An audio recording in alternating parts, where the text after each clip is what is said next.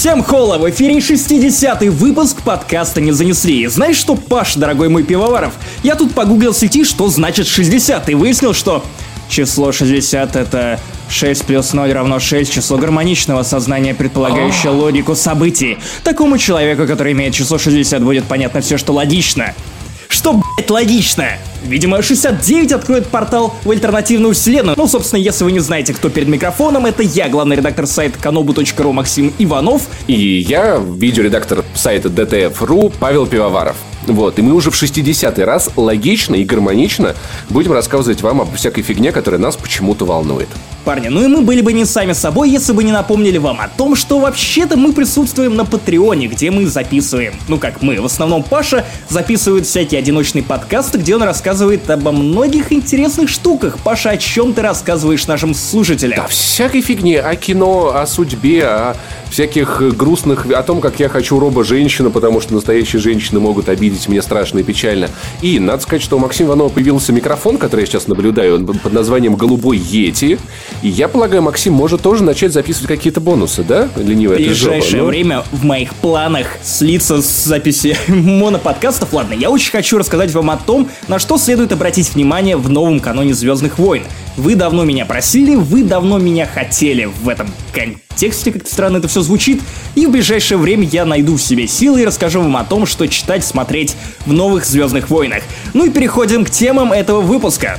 История, которая наверняка вас дико-дико за***пала. Помните старый анекдот? Алло, это прачечная? Нет, хуячечная. Министерство культуры. История повторилась, и этот старый несмешной анекдот на самом деле отражает сегодняшнюю реальность намного лучше, чем то, что говорит Мединский, который, кажется, совсем скатился в шизофрению. Паша, что ты думаешь об этом? Кратенько. Я думаю, что запрещать смерть Сталина надо было еще в 52-м, и тогда все было бы хорошо. Я думаю, Сталина на них нет, вот он бы такой не запретил. Как я испугался, когда увидел отмену смерти Сталина, я подумал, блядь, неужели зомби? И прикинь, он такой встает, такой, я все эти годы ждал. И, Лени... и Ленин в мавзолее такой, блядь, я первый хотел.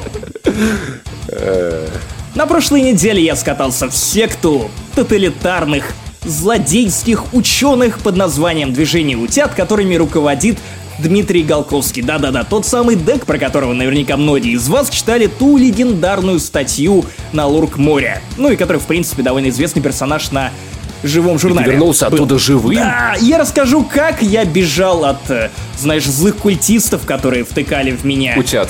кресты утят, да, да, да. В общем, будет интересно, я думаю. А еще бородатая птичка принесла мне на хвосте или под хвостом, что она ненавидит геймпас Не- и боится за будущее видеоигр. Паша, что, что за херня? У меня своя секта, секта ги- э, свидетелей седьмого геймпасного дня. Я предрекаю, что Microsoft вызывает демона, который сделает все игры лутбокс на донатными уже в ближайшем будущем, и я хочу предостеречь всех. А я похвалю. А я похвалю, Паша. Да будет битва. Ну и мы переходим, собственно, к самому выпуску. А е, погнали!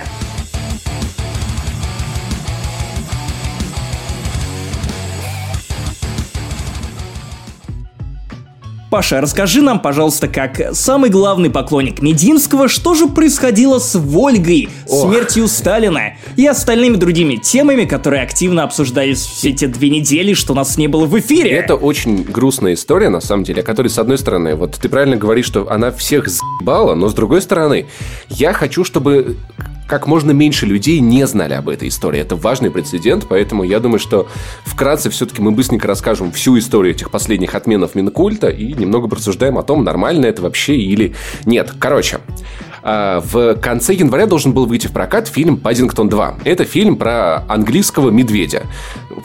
Фильм, который меня, если честно, не очень интересует, потому что, типа, ну, говорящий медведь. Все-таки, ого, говорящий медведь. И прошел бы он, наверное, для меня незамеченным, если бы Минкульт внезапно не решил перенести фильм «Паддингтон 2» аж на две недели.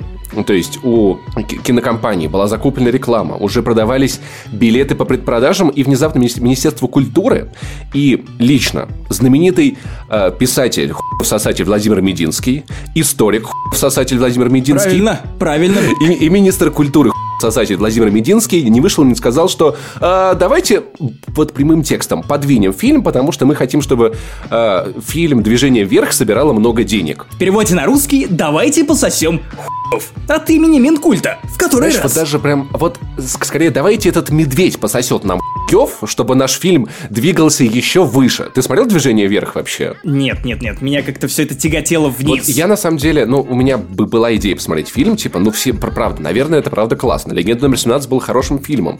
Но вот в тот момент мне, мне стало настолько отвратительно. От, вот, при этом, что, на, наверное, это хороший фильм. Похоже, у него реально сборы практически... Ну, то есть он уже близок к аватарам в России по сборам. Но вот когда ми- министр культуры влезает вот своими грязными лапами двигать Паддингтона, чтобы люди больше смотрели движение вверх, это дико, потому что, во-первых, это наезд на, на бизнес в России частный. Покажите, пожалуйста, на этом мишке, где вас передвинули в прокате. Да, и, ну, то есть, как бы кинокомпании Вольга, насколько я понимаю правильно, вот так, как я подслушал в подкасте «Медузы». Я думаю, что они закупают очень много шоколада, если вы понимаете, о чем я. Для утки по-пекински. Я думаю, кинокомпания собирается отправиться в Вальгалу, на самом деле. Это название просто, оно Мединский пытается приблизить это, э, наконец-то, свершение. Ну, это реально огромные проблемы. Слава богу, что в тот момент, хотя, не знаю, может быть, не богу, черту, кому угодно, что в тот момент э, кинокомпания, точнее, крупные прокатчики собрались, э, побеседовали с Мединским. Знаешь, во-первых, самое забавное было в том, что за фильм про медведя впрягся Медведев. Я думаю, что как-то такой, типа, как-то Медведева перенесли. Вы, че, вы что? Вы. Вообще-то Медведь это логотип Единой России. Вы что, против Единой России? Да как вы смеете ее двигать? И, и в итоге была встреча с э, владельцами крупных киносетей. Но и когда я прочитал фамилию Александра Мамута, который был на этой встрече, я понял, что с Медведем все будет в порядке, потому что Александр Мамут, у него есть столько политических рычагов, что я думаю, он может заставить э, Мединского самого сняться в фильме про Паддингтона и вот, бегать по, по, по Лондону Лондону в смешной шляпе. Ладно, и в итоге фильм перенесли только на два дня. Конечно, я думаю, это были потери для кинокомпании, потому что по, предзаказам билеты расходились, но люди, которые ходили в субботу, когда фильм спустя два дня после начала проката начал идти, заставали пустые залы. И я полагаю, для хорошего фильма, у которого оценка на Rotten Tomatoes была на, на тот момент 100%. Я вообще не понимаю, типа, что? Это как? Это, это в принципе, довольно мудово по отношению к людям, которые уже покупали билеты да, на этот да. фильм. Потому что кто-то хотел с дочерью пойти в четверг в кино и развлечься. Я прекрасно знаю, что вот у нашего кинорецензента Канобу Саши Трофимова четверг это, ну, практически выходной день. То есть он оставляет своего ребенка на бабушку или маму, я уж не знаю точно, и с женой он каждый четверг идет в кино. Что бы ни случилось, Саша идет в кино по четвергам.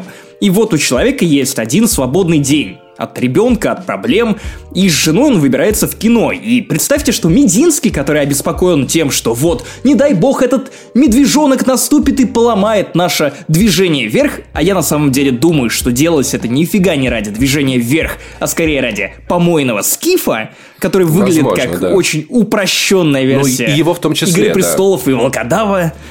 И, и, и вот что ему сделать? Окей, в четверг фильм не показали перенесли на субботу. Фильм все-таки показали. Но какой же огромный ущерб был нанесен, в принципе, тем людям, которые хотели просто потратить на него время. Да. Сходить в кино, спланировали отдых и такие, блин, а стоит ли на это идти даже в субботу или воскресенье? А вдруг, когда мы придем к кинотеатру, то Поклонская будет стоять с факелами и закидывать эти кинотеатры?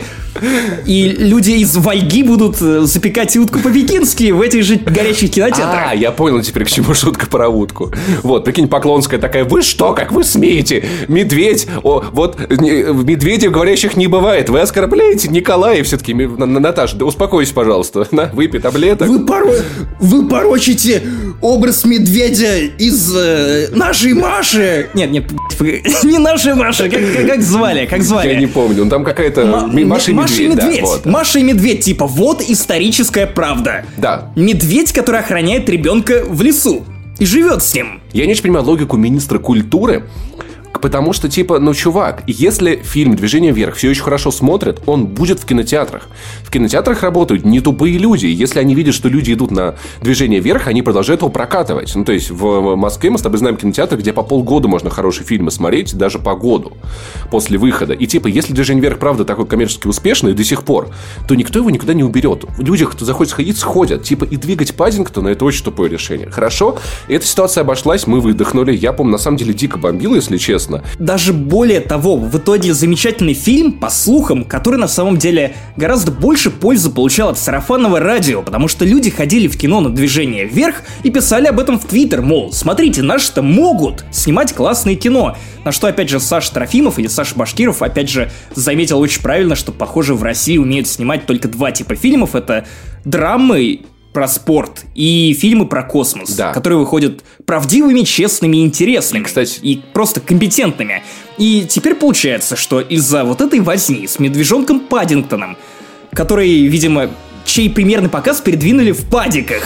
Извините, я не мог про это не да, пошутить. Про это шутили, да, это хорошо. Вот в итоге из-за этого замечательный фильм «Движение вверх», опять же, я не смотрел, но я доверяю людям, которые его хвалят, оказался замызган лично Мединским.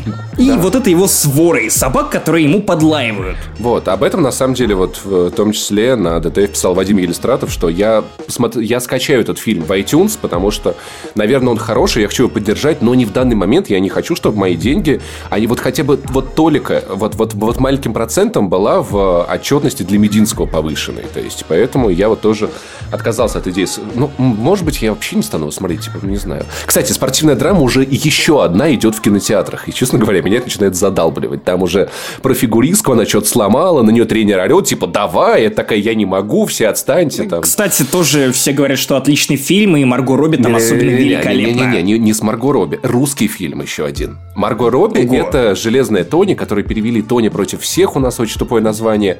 Это про фигу... Погоди, «Железная Тони» это не часть вселенной Марвел? «Железная Тони», да, она э, с этого льда просто... Ебаный конвейер! Z Заебали! Марвел, что за херня? Короче... Э, э, Уже в русские драмы лезут. Марго Робби — это про американскую фигуристку, а у нас про русскую фигуристку готовится к прокату фильм. А недавно был про балетистку, и просто я не могу. Это реально гребаные конвейеры. Скоро ламантины просто, которые выкидывают им идеи для этих спортивных российских драм, у них закончатся шары, и в итоге там пойдут драмы про бобслистов, про людей, которые играют в керлинг, ты должен закатить эту херню, про гольфистов, позовут какой-нибудь Адама Сэндлера из шкафа достанут. Слушай, я думаю, что, в принципе, драма про игрового журналиста какая-нибудь там, легенда 10 из 10, знаешь, будет вот в кинотеатрах, и там, ты должен поставить оценку. Я не могу, я же честный журналист. Драма про российского порноактера, который 10 порно-Оскаров загреб, типа «Легенда 69». И сломал член, и вы, полфильма будет восстанавливаться, и там, значит, телка, давай, вставь, я не могу, у меня сломать. Ты сможешь, он срастет. Блин, кстати, отличная идея. И, и, и знаешь, вот это вот эта типичная формула, по которой снимают все вот эти трейлеры эпичные, когда там перерубают.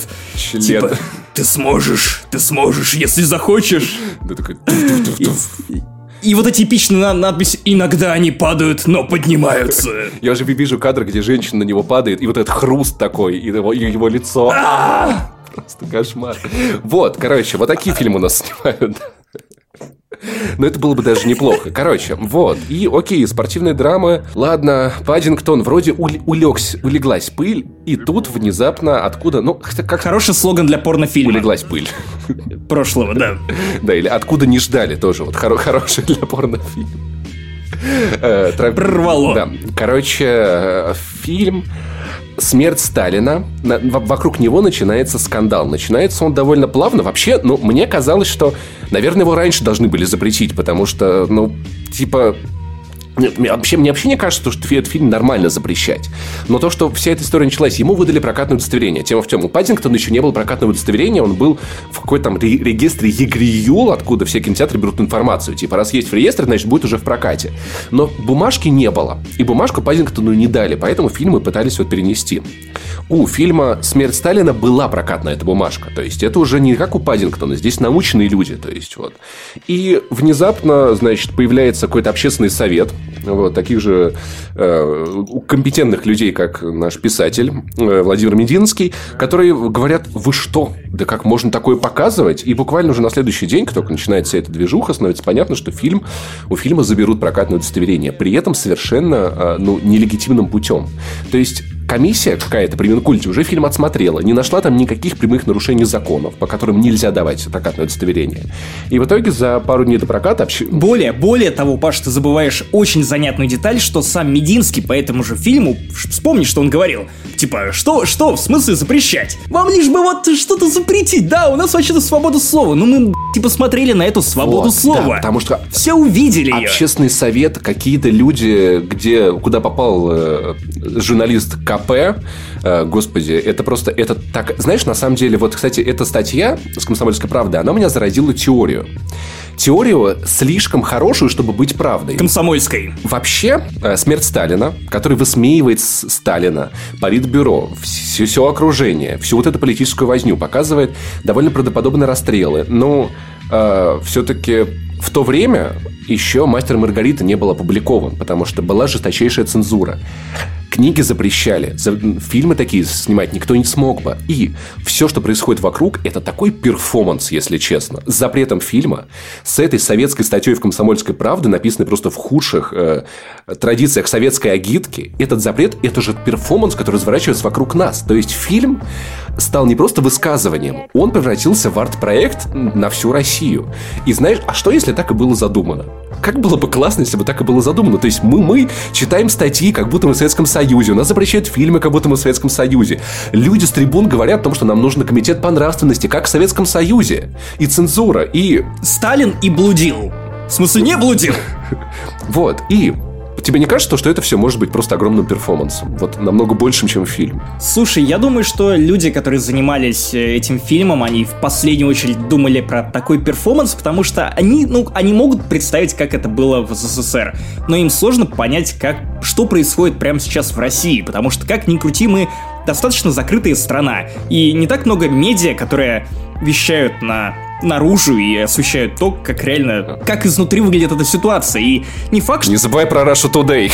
И, ну да, Russia Today, да, окей, я, я не буду про это ничего говорить. Тамриэль Today, вот издание, которому я доверяю. Я согласен, да.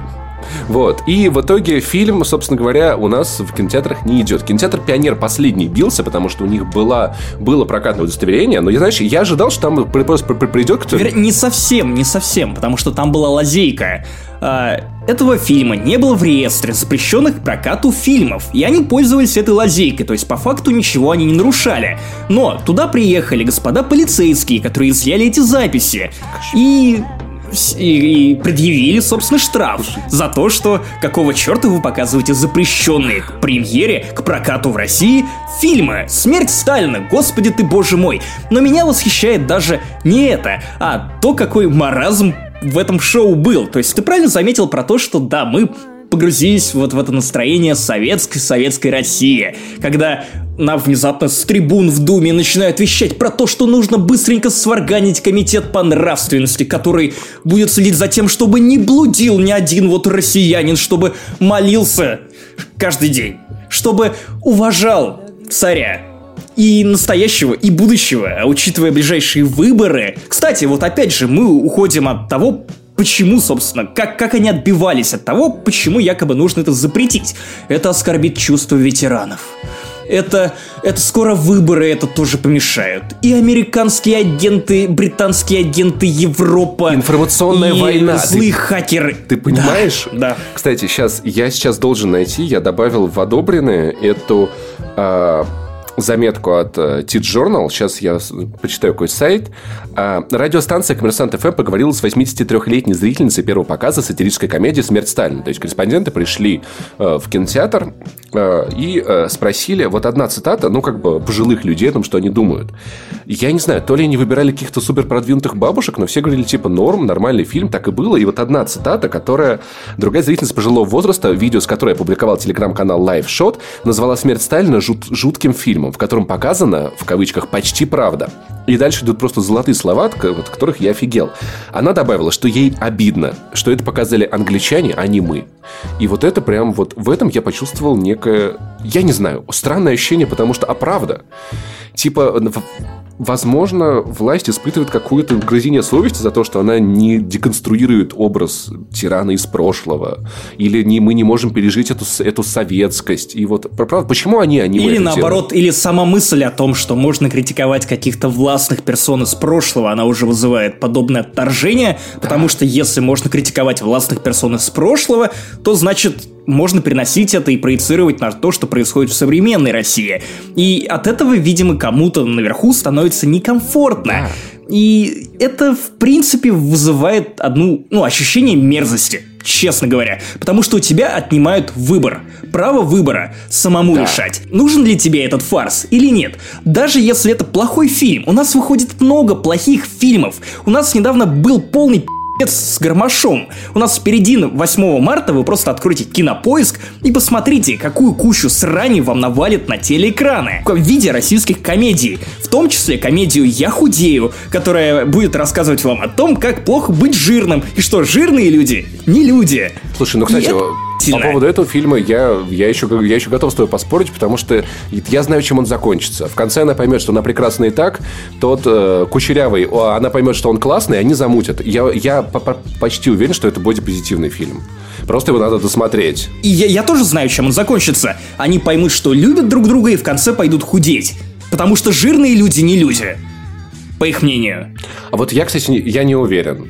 Я не уверен. Но, э, слушай, но ты, ты как чувак, который критикует охотник, охотник за привидениями, несмотря. Давай посмотрим, что там будет. Я полагаю, что э, это, этому качку накачанному, прекрасному, никто не достанется, он останется в конце несчастным. Но, короче, ты прав в том, что не, ну, ну, это дико, то, что какой-то комитет будет решать за нас, смотреть фильм или нет. Очень... Причем, причем со второго раза, ведь в первый раз никого ничего не смутило. Да, да. И э, я вот очень советую вам, э, ребятки, прям вот серьезно, это правда э, очень важно. Очень важно сейчас прочувствовать эту ситуацию. Мы не просто так обсуждаем эту тему, хотя вы много где ее слышали. На канале была, к сожалению, не могу ее найти, статья Сережи Цирюлика, как она называлась? Или это было Трофимова? Опять виноваты игры, если ты про ту ситуацию, не, не, не, где возможно, а, возможно, это статья Трофимова. Про, про колонку Трофимова? Да, это... Про тысячу смерть от тысячи порезов? Да, это колонка Трофимова. Почему отмена смерти Сталина это куда больше унижение россиян, чем сам фильм? Отличная колонка. Вот так вот прям введите в Google, ребят, вам всем очень важно это почитать. Вот. Основная мысль, которую там ведет Саша, то, что, окей, вот сейчас может показаться, что ну запрещают к показу смерть Сталина. Ну и что?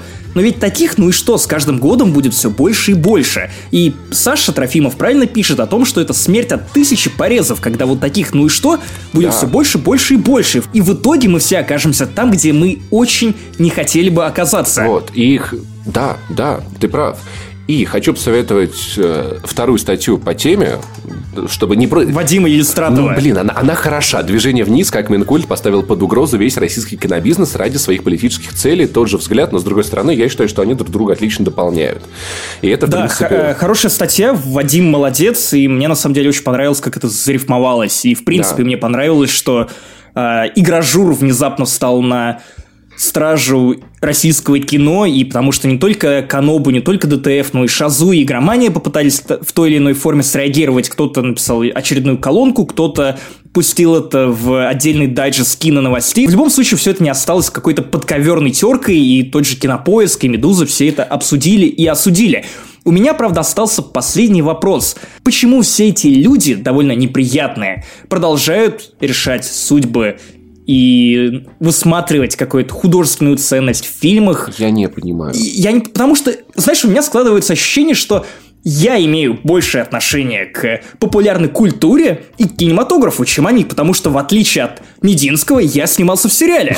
У меня есть реальный актерский опыт, вероятно, ты об этом не знаешь, Паша.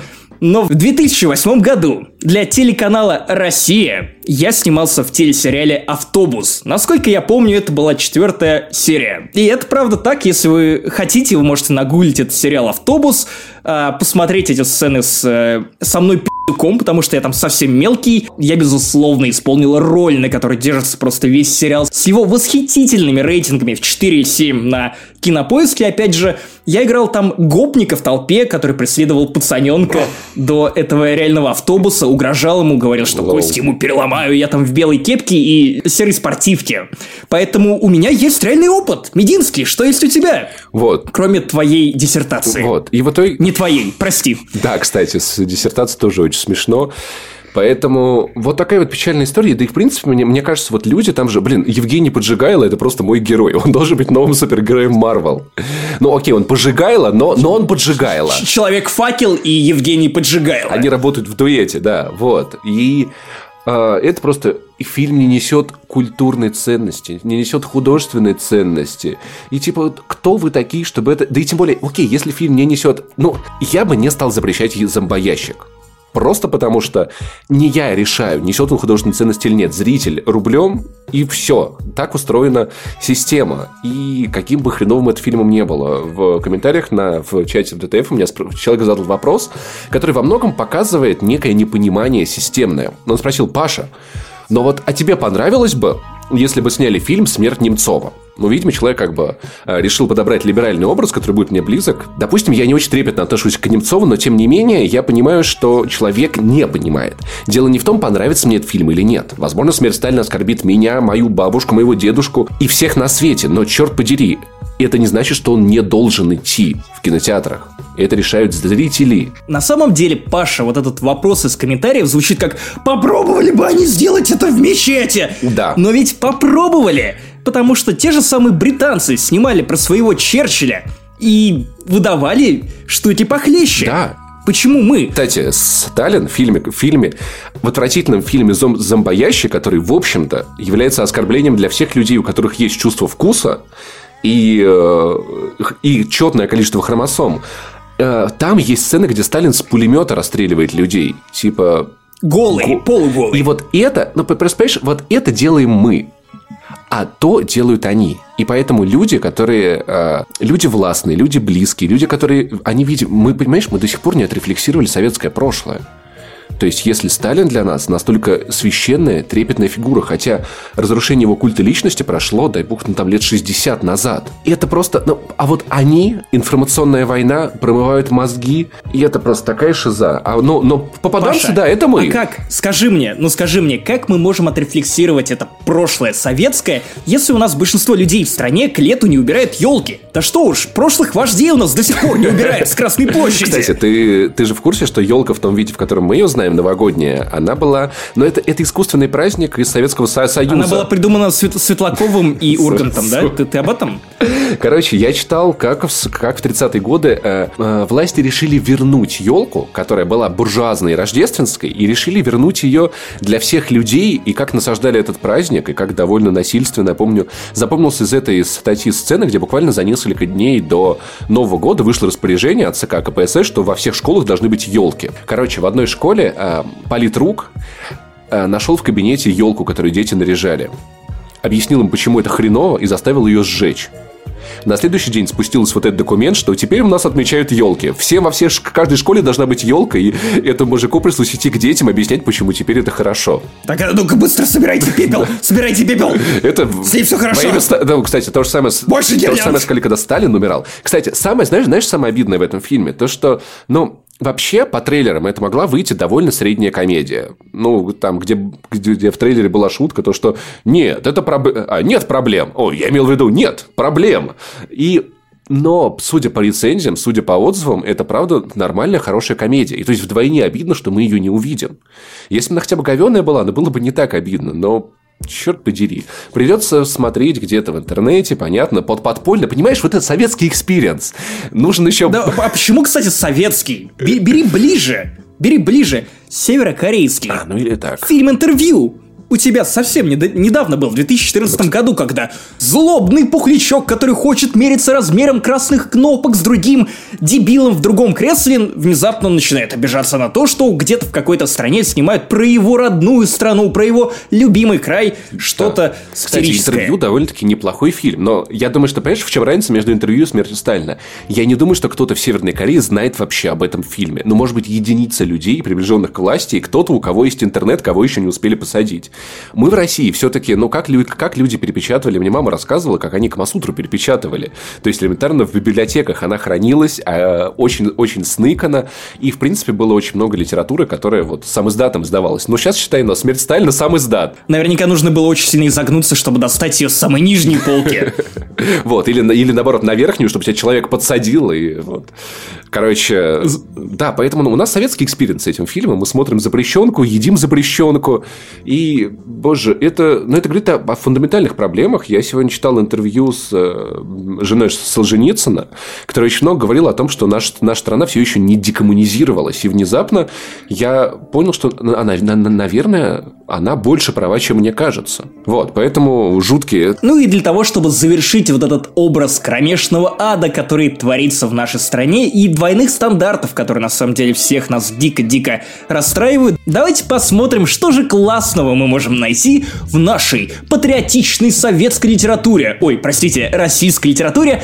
Э, как же там показывают Сталина? Ну, наверняка с уважением, с исторической аккуратностью и с любовью к этому усатому тирану. Давайте, давайте взглянем. Паша, можешь ты открыть эту Слушай. статью, как Сталина изображают в современной российской литературе, с Канобу, и зачитать первую же, первую же аннотацию кроссовер со звездными. Слушай, войнами. а я вот открыл на а, Анатолий Логинов, не, не, не, не, не тот, почти, почти близко. Попаданец Сталин, вождь танкистов из будущего. Это оно или это еще не... А, звезд... вот, красный подаван.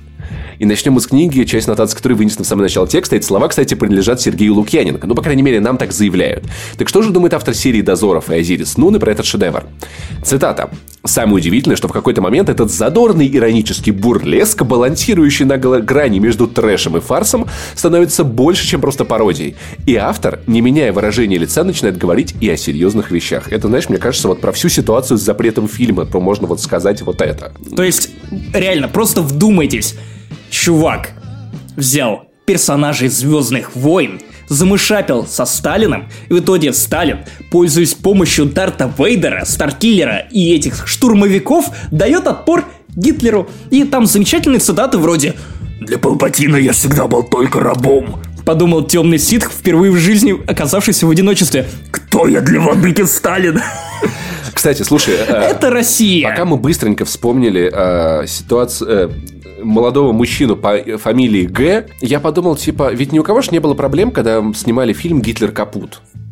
Вот ни у, ни у кого. И хотя мне кажется, что вот фильм, где в 43-м или 44-м году Анна Семенович прыгает на члене советского шпиона, вот это оскорбляет вот меня как, как, э, как жителя России, как вот это оскорбляет, а не фильм «Смерть Сталина». Как обладатели похожих усов, потому что ты проецируешь ситуацию на себя и тоже думаешь, что не дай бог на мне будет скакать Семенович. Она же меня раздавит просто, вот она, она душит меня.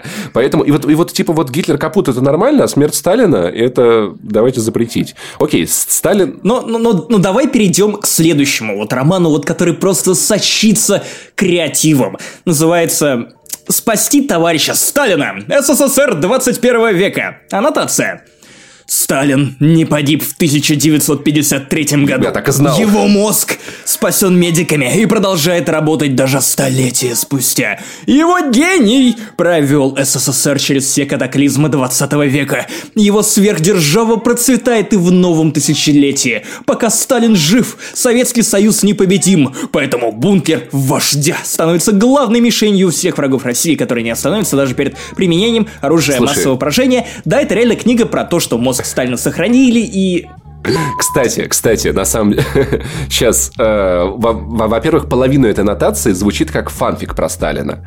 Э, пока Сталин жив, Советский Союз непобедим. Поэтому бункер вождя становится главной мишенью всех врагов России, которые не остановятся даже перед применением оружия массового поражения. То есть это уже порно-фанфик. Знаете, мне очень нравится, что на обложке этой книги, кстати, ты можешь пронаблюдать, нашим зрителям я объясню, э, видна э, девятая сталинская высотка, которая должна была быть построена на месте храма Христа Спасителя.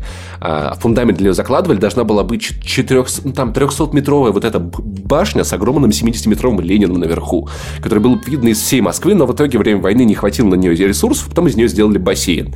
Вот такая вот забавная... Знаешь, кстати, я, вот, вот я бы сделал, знаешь, какой фильм? Короткометражку. Что Сталин, оказывается, жив, его мозг сохранили, он э, в 2018 возрождается, смотрит на Россию такой, ну, в принципе, ничего не изменилось. И короткометражка заканчивается. По-моему, это Жижлов-Шпажлов отличный. А, тем временем я нагуглил гей фанфик про Сталина. Подожди, вопрос кто кого? Ты можешь принимать ванну в одежде, но я настоятельно рекомендую тебе раздеться!» Промурлыкал прямо над духом ласковый голос маньяка-убийцы. Адольф вздрогнул и поспешно стал скидывать с себя свободные штаны и рубаху, немного пошатываясь от долгого голодания и почти переворачиваясь через бортик ванной. Он кое-как залез в ванну, сев поближе к крану и стараясь не смотреть в сторону Сталина. В руку ему легло мыло, а в другую мочалка. Гитлер краем глаза заметил, как Сталин широко улыбается, получая наслаждение от измученного вида немца. Тот прикрыл глаза, так меньше ощущалось психологическое давление и прошелся намыленной мочалкой по бедрам, щиколоткам, пояснице, животу, рукам, груди и намокшим Мне волосам. Кажется, сейчас есть нас... Затем, погоди, сведя плечи, поднырнул под кран, смывая мыло. Затем он прополоскал рот и после нерешительно застыл, не зная, что делать дальше.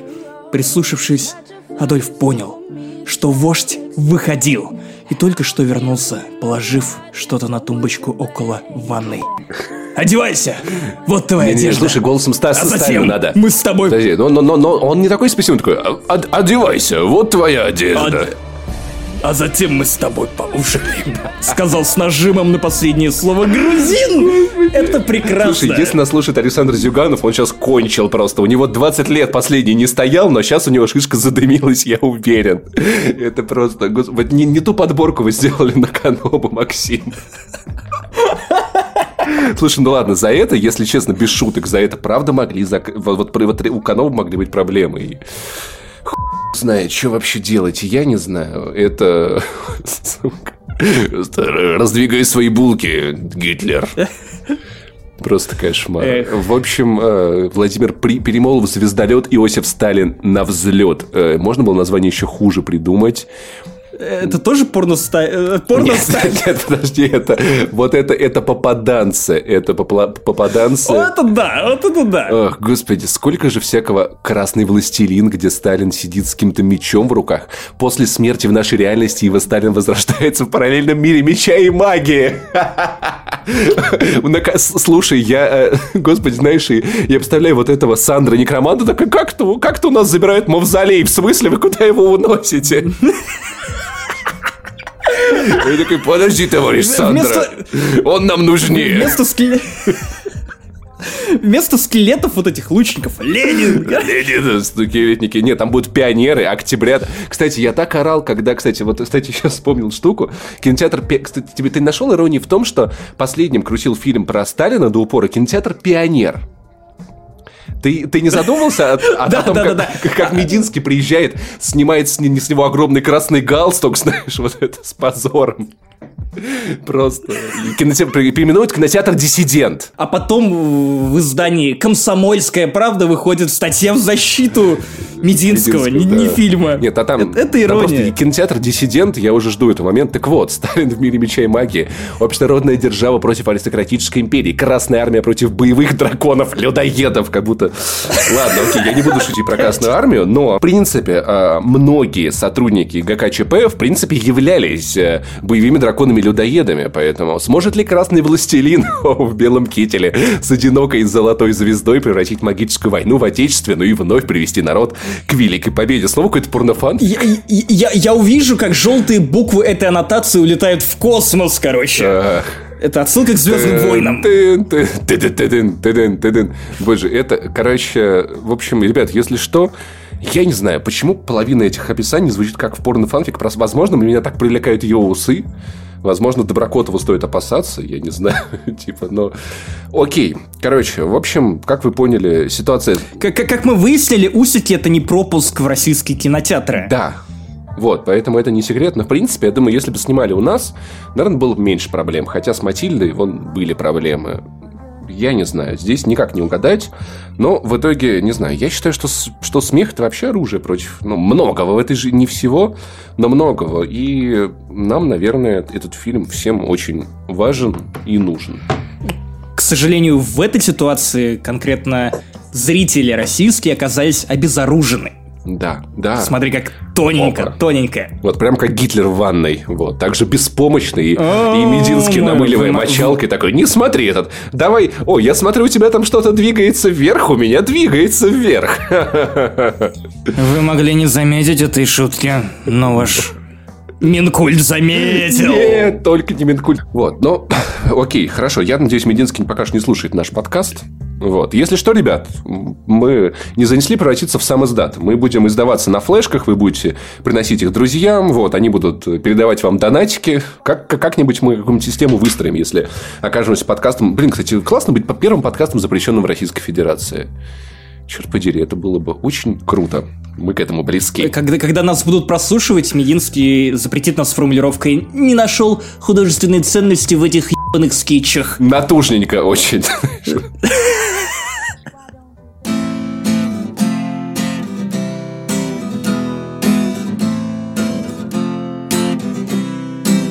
А наш кинопрокат переломлен пополам. А наш батюшка Мединский нахуй пошел. Он распоясался совсем и пи***ц ему дал. А в кинотеатрах бесноватый смерть Сталина не шел. Я зашел в интернет и понял, что все идет по плану. Все идет по плану.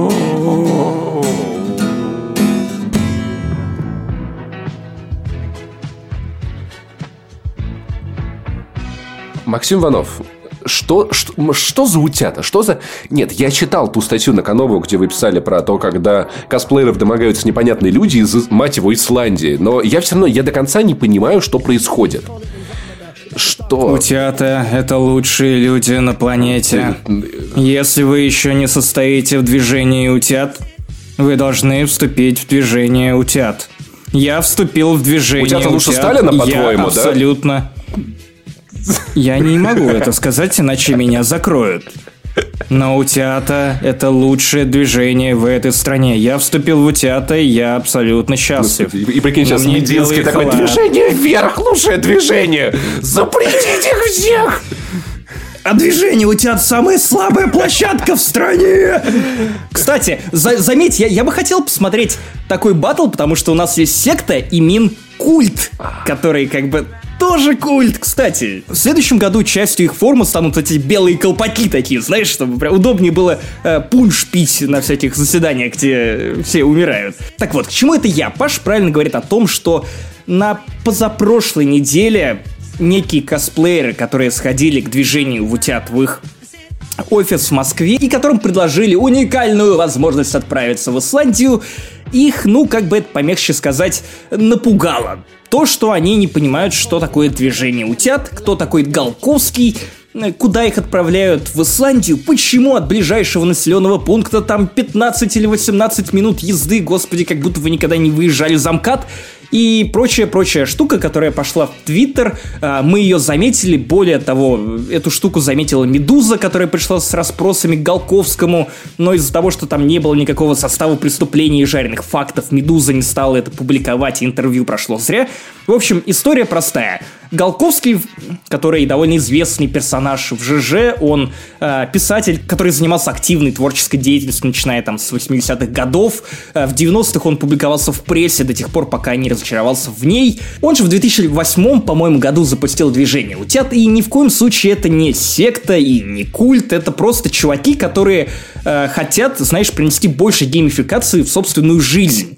То есть, ну, это, я понимаю, что это странно звучит, но Голковский, который напугал своей безобидной шуткой про то, что, ну как, ребят, кто мы такие? Тоталитарная секта! И эти косплееры, которые потом пустили этот вайн в соцсети, они подумали, что они правда являются сектой, что их правда зовут в Исландию, в глушь, где у движения у тебя реально находится школа, которую они ни в коем случае не скрывают, потому что у этой школы есть Инстаграм, который может нагуглить вообще любой. Инстаграм называется Forest School, по-моему, или как-то так. У них активный ЖЖ этого движения утят, у них активный Инстаграм самого движения, и, в принципе, любой может приехать к ним в офис, посмотреть, как все это работает, кто такой Голковский, что за люди там э, вообще живут, обитают и работают. Вопросов к ним в общем-то, все равно остается дофига. Слушай, ну смотри, первое. Исландия это, блядь, остров, ты оттуда не ебешь. Вот это вот очень сильно пугает. Ты некуда бежать с острова, ты утонешь. А из России тебе куда бежать?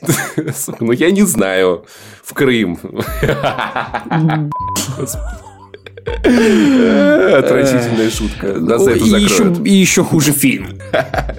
Ну так вот, это остров, типа, это, это уже страшно. Во-вторых, Исландия, там же холодно, потому что это... Там не столько холодно, сколько холодные ветра. И когда ветры не дуют, там достаточно неплохо. Почему, почему Гренландия не зеленая? Что за фигня, типа? Гренландия и Исландия это разные вещи, Паша. Ты, ты, ты же в курсе? Ну, ну да, но, но, но при этом, смотри, при этом Гренландия ледяная, а Исландия зеленая, но холодная.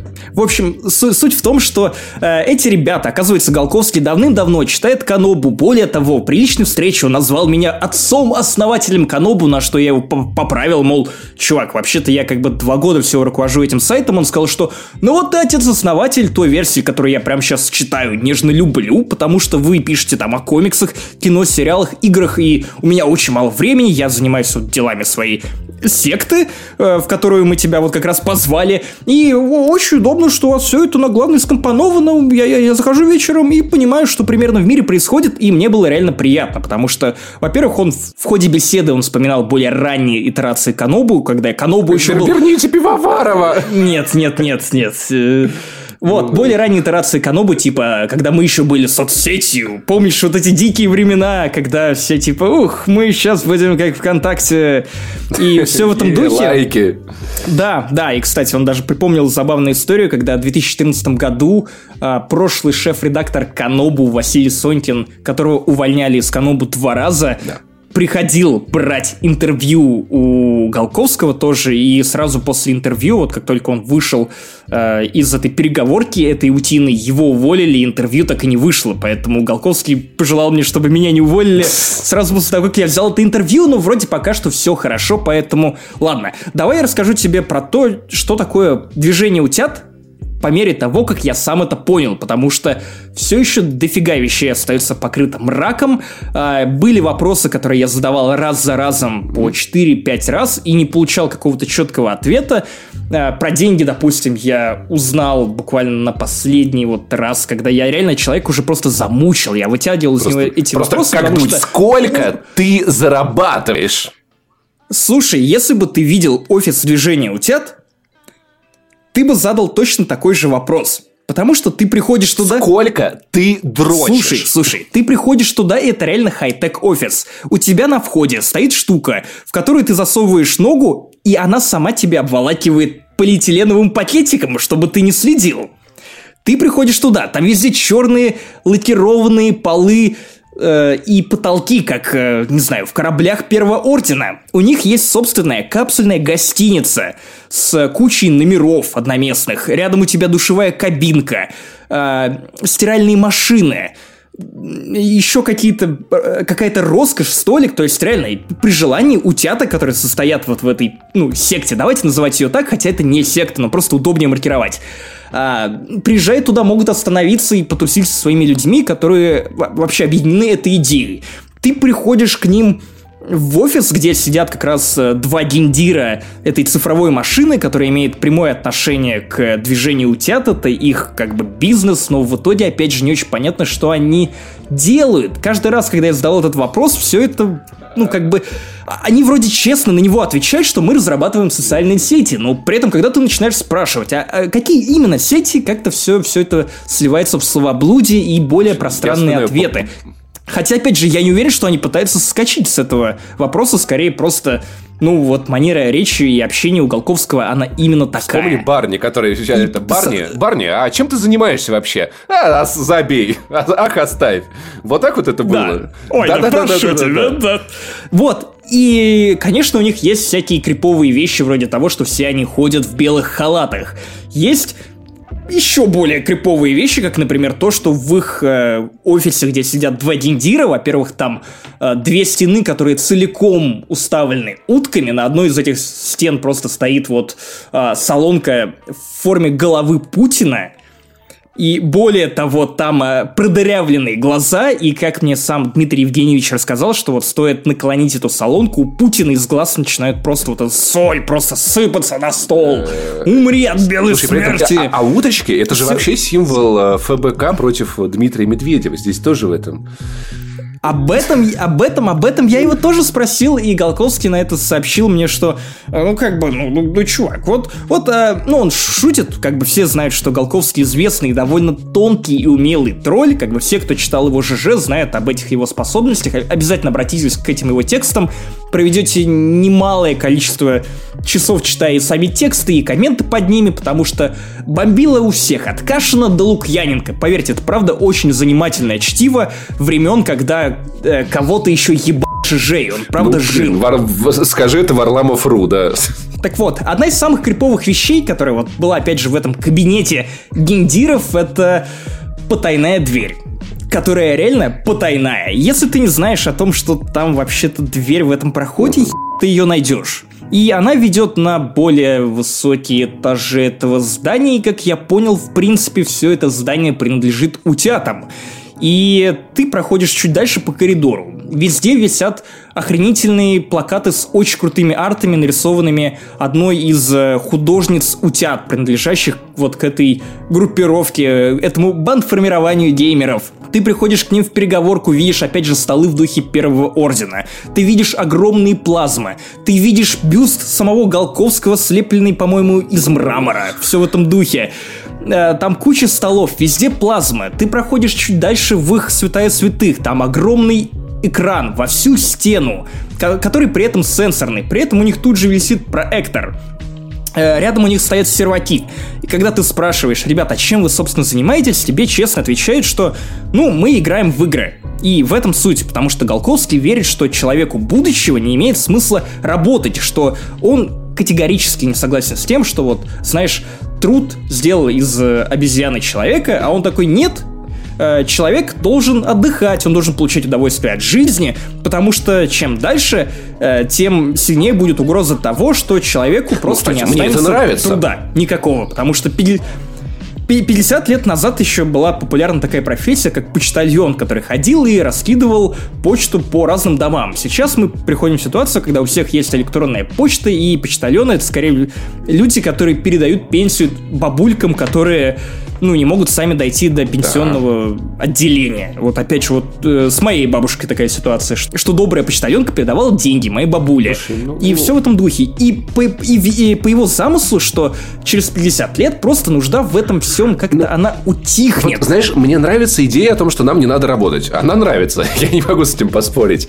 Но просто в моем представлении все это выглядит немного по-другому, что лет через 50 все-таки, правда, очень многие профессии автоматизируются, и я верю, хочу верить. Ну вот, вот в моем идеальном мире, а, где есть, во-первых, безусловный доход, а во-вторых, где люди могут, ну, где люди работают, просто делают это 2-3 часа в день или там 2 часа в неделю. Потому что кто-то должен будет обслуживать программы и роботов, а кто-то, кто этим не способен заниматься, сможет или просто пинать хуй, или заниматься творчеством, заниматься... Ну, наш подкаст выходил бы намного чаще, если бы э, нам не надо было работать. И, например, делать игры было бы более в кайф. Ну, то есть, я, я предполагаю, что в будущем многих профессий не станет, и люди станут больше посвящать времени науке, творчеству, созиданию и духовному развитию. Вот так вот я считаю. Я ну, в общем, это одна из идей утят, поэтому Близок. ты ваш потенциальный Сука. утенок.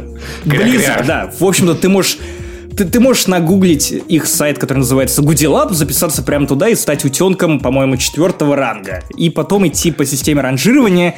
Меня, кстати, пустили в комнату инициации, но я не имею права, к сожалению, разглашать тайны, Слушай, то, что я увидел на этом этаже. Но там очень круто, ребята Слушай, мне туда нельзя, потому что меня выгонят на том моменте, где я, я начну выбивать лут из боссов, знаешь, вот. Такие, давайте, экспы мне! Шмот топовый, типа. И я, кстати, понимаю, вот почему на утят смотрят с определенным подозрением. Потому что их идею, в принципе, довольно сложно объяснить. Я уверен, что большая часть наших слушателей, в том числе от того, что я довольно сбивчиво рассказываю и передаю чужие слова, они уйдут без понимания того, что делают сами утята. Ну и, собственно, та информация, которая была передана лично мне, она тоже была довольно скомканной. Но из того, что я понял, это просто люди довольно успешные, потому что, например, одним из утят э, одно время являлся управляющий делами совета ДНР.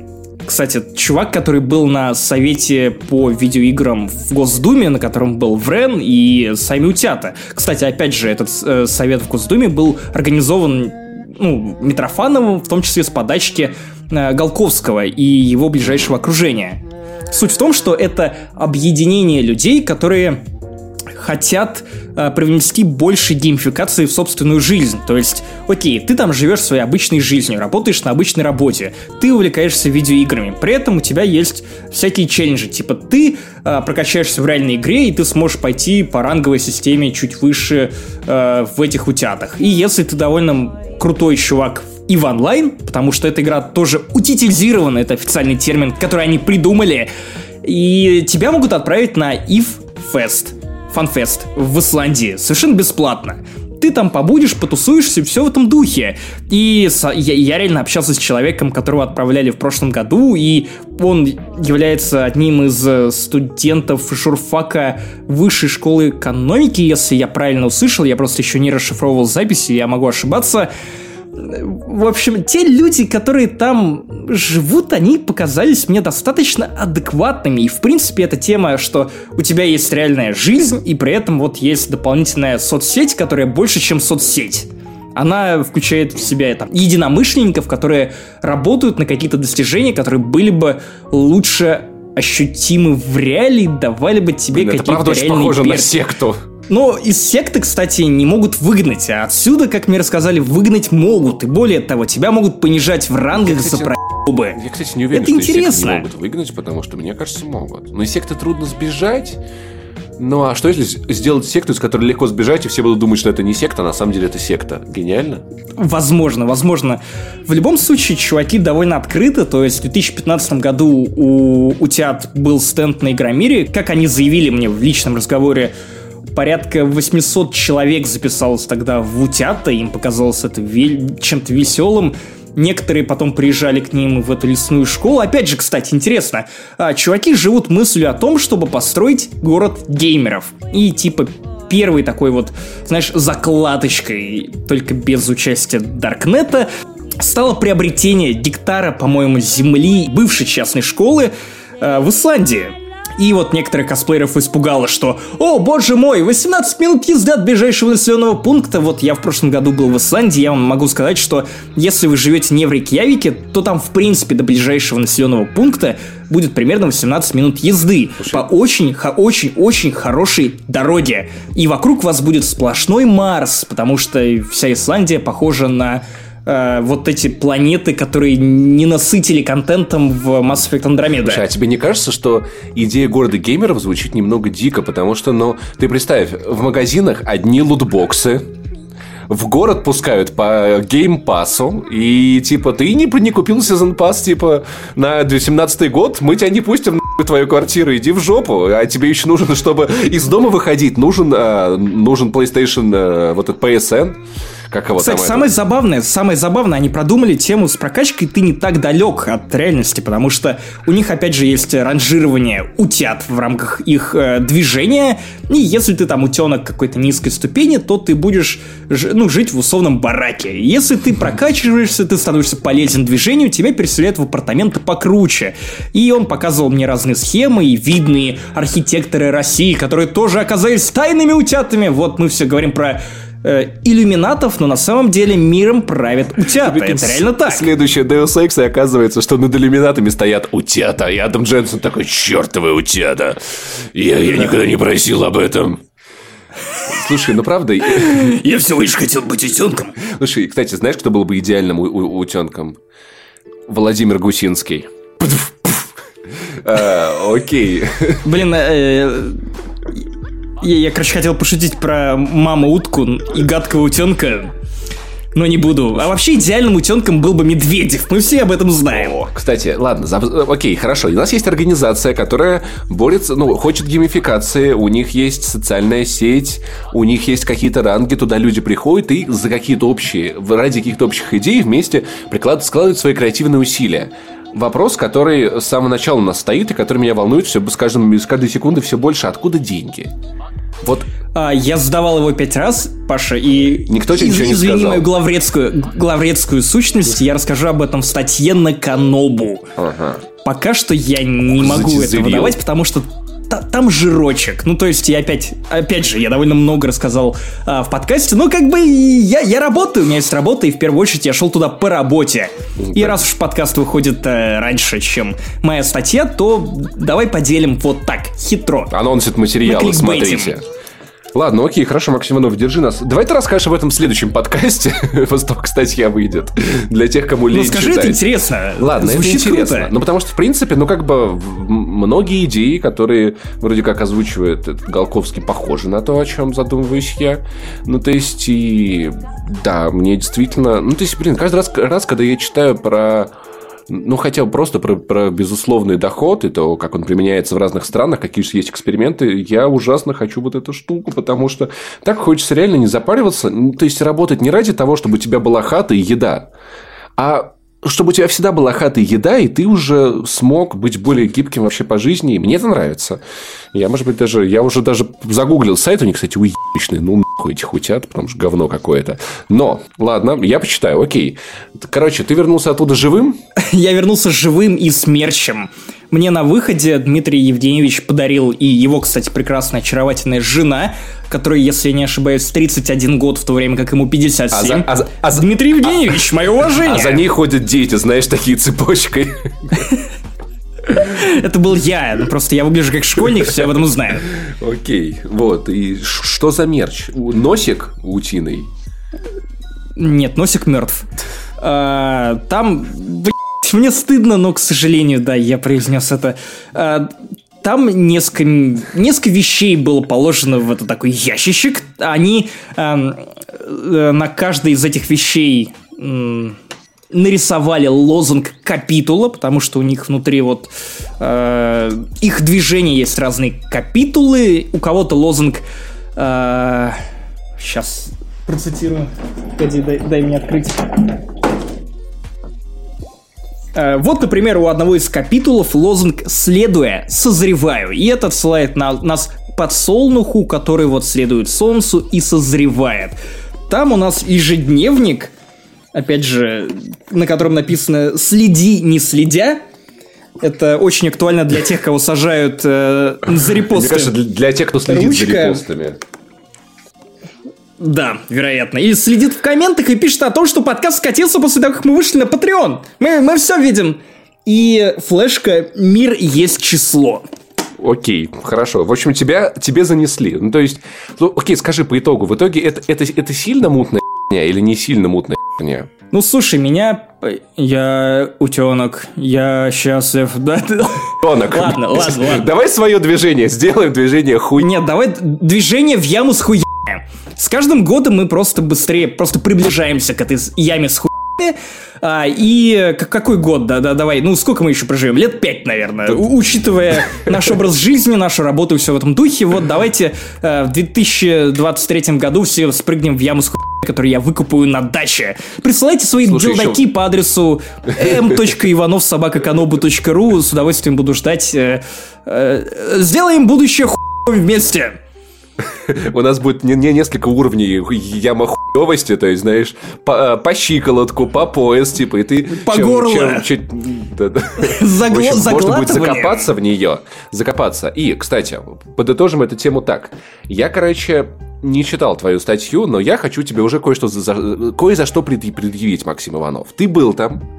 Какого хрена ты не спросил про то, какое отношение имеет Голковский к разрешенной в России спортивной организации «Могучие утки» из Воронежа? Прости меня, прости, Паша. Какого хрена? Ну, Я так и знал, что ты... Слушай, меня приветствовали фразой «А, здорово, что вы пришли, мы тут как раз трупы убрали, полы замыли, я что-то занервничал». Я занервничал, подумал, что, господи, но если я про уток спрошу, то меня точно убьют. И вот я и девушку-фотографа, которую э, я позвал с собой для того, чтобы все это пофоткать и задокументировать, ну, как бы мы живыми оттуда не выберемся. Слушай, ну на самом деле, я, я, я представляю, как он сидит, такой Голковский, пьет чай. Я представляю его как Невзорова в этом интервью Дудя, где Невзоров просто как суперзлодей выступает. Но он круче, Я- он, знаешь почему он круче? Потому что у него блинк, как у рэперов, вот эта золотая цепь А. на шее, висит он в белом халате при этом, как доктор зло. И А эта он- золотая там цепь были- у него в форме буквы G, типа Гудилап. И это, этого, я пришлю тебе после этого подкаста фоточки в Телеграм тебе, Паш, просто зацени, это выглядит как реально человек На сошел свеге. с телеэкрана фильмов про Джеймса Бонда 90-х. Слушай, Невзоров на а- этом фоне котенок. Слушай, а э, трусы у него были под халатом, Максим Иванов? Вот что мне скажи. Я не знаю, я смотрел в пол Слушай, да, да ладно, Невзоров, вот у тебя ты что, он, Уокера. он выглядит как э, этот, господи, как курильщик из э, э, секретных материалов. Или из Mass Effect, призрак, вот он, просто такой, типа. Короче, что-то, на чем ты хотел? Что-то я хотел. Если бы ты еще и спросил про, значит, он такой пьет чай, и ты такой, слушайте, а воронежские могучие утки это? И он такой, вы зашли слишком далеко, мистер Иванов, по твой пол проваливается, и ты падаешь в яму с, утят, в яму с утятами. Самое смешное, что они правда видят себя как пародию на тоталитарную секту, поэтому вокруг плаката нарисованы их художницей, и один из плакатов это как раз Доктор Зло, где вместо Доктора Зла как раз Голковский. Поэтому, в общем, ждите статью на Канобу. Вот. Если мы с Максимом Ивановым приключится беда, мы- я расскажу, я запишу вам для вас бонус на Патреоне. Вот. А мы переходим к следующей теме. Пророк Павел Пивоваров пришел, чтобы узреть ужасное будущее. Хотя начинается ужасное будущее, как всегда, с чего-то хорошего. Итак, ребят, если вы не в теме, а вы не в теме, потому что у вас, скорее всего, нет Xbox One. Xbox One есть у, вот, у Захара, у тебя и у, не у кого-то еще в этой стране, у человеку пяти. А Microsoft придумала новую крутую тему. Ранее, все вы знаете, мы подписаны на PlayStation Plus, на Xbox Gold, которые дают нам доступ к мультиплееру, выдают нам по 3 игры, в- по 3-4-5 игр в месяц, которые мы добавляем себе к себе в библиотеку и пользуемся им, пока у нас есть подписка. Но Microsoft решила сделать ход конем и вводит еще одну подписку Xbox Game Pass. И это В чем прикол? идея, 600 Паша. рублей... Послушай, послушай, послушай. 600 рублей в месяц. Нет, в в данной реализации эта штука мне нравится. Мне, не- мне не нравится то, во что это может превратиться через условные там 5-10 лет. А может не превратиться? М, Я, ну, я здесь как бы выступаю в роли аналитика вот этого из Твиттера, вот этого там XDDB, какого-нибудь там Ахмада Ассанжа. Но и понятно, все, что я придумал, может не сбыться. Короче, сейчас это, это правда классно. 600 рублей в месяц вы платите, вы получаете список к довольно большому каталогу старых игр, насколько я понимаю. И Сейчас там их около сотни, насколько я помню. да. И внезапно вы получаете э, доступ ко всем эксклюзивам Microsoft бесплатно. То есть выходит Sea of Thieves э, в марте, и вы не платите 4000. Вы, вы за эти 600 рублей вы в нее играете. А Выходит, э, что у Microsoft нет эксклюзивов. Окей, э, Crackdown 3, Knackdown 3 выходит. Или, и О, нет. Вы- Кнакдаун 3. Э, Он Окей. уже вышел. И вы... То, что к нокдаун было понятно да. с первой части. Вы получаете доступ к этой игре за те же 600 рублей. И то есть, пока у вас есть подписка, вы в нее играете. Sea of Thieves. Наиграться за месяц-два нормально. Вы 1200 рублей за эти деньги вы сможете. Что у нас здесь есть? Окей, Bioshock Infinite, отличная игра. Borderlands, нет, это неинтересно. Brothers Tales of Two Gears of War 4. Gears of War 4. D4. Платить за Gears of War 4 тупо. Halo Wars. И, в принципе, список XCOM Enemy Within. И, в принципе, ну, то есть, есть старые хорошие игры, которые вы не проходили, новые игры, которые только выходят, и они вполне себе очень даже. И это, ну, реально обалденная тема. 600 рублей, у тебя куча игр. Хорошая идея Microsoft. Вообще, надо сказать, что ну, такая подписка уже давным-давно есть похожая у компании Electronic Arts, компании зла нашей любимой, у которой, оказывается, не 9 миллионов продала Battlefront, а всего 7. А хотели 8. А за первый 14 разошелся, шах и мат, и боксы. Так вот, у, у, у Origin есть подписка Electronic Arts. Вы тоже вы можете пройти старые игры. Для новых игр, игр у вас есть скидка. Пробные 10 часов, что хватает понять, что Андромеда говно и не играть в нее никогда. Но Xbox пошли дальше. И э, первые ходы, которые против этой политики Xbox начали предпринимать ритейлеры. Крупнейший австрийский ритейлер сказал, знаешь, что Максим Иванов он сказал? Ну, примерно то, что вы больше не хотите с нами сотрудничать, тогда на ваши ваши условия. Знаешь, ну, вот, вот он, он практически, господи, как это, как этот рэпер, который сидит, который не выглядит как человек, который сидит, когда, помнишь, он Федука батлил и пошел со своим футболом, пошел, пошел ты нахуй своим футболом. Я первый в этой шалаве. Вот, я да. первый в этой шалаве. Понимаешь, ав- эй, ав- эй, австрийские эй. ритейлеры такие, пошел на со своим Xbox, пошел на со своим Xbox. И отказались продавать консоль Xbox One, сказав типа... Young Trappa. Да, вот, Young, Young Trappa, да. За Трэпа он бы мне, наверное, Кстати, я... Блять, меня бомбит с того, что этот чувак, который сидит в тюрьме, умудряется быть более продуктивным артистом, чем Оксимирон, который на свободе. Слушай, что... Посадите Мирона, Акс... найдите у него какой-нибудь репост со свастикой. Оксимирон...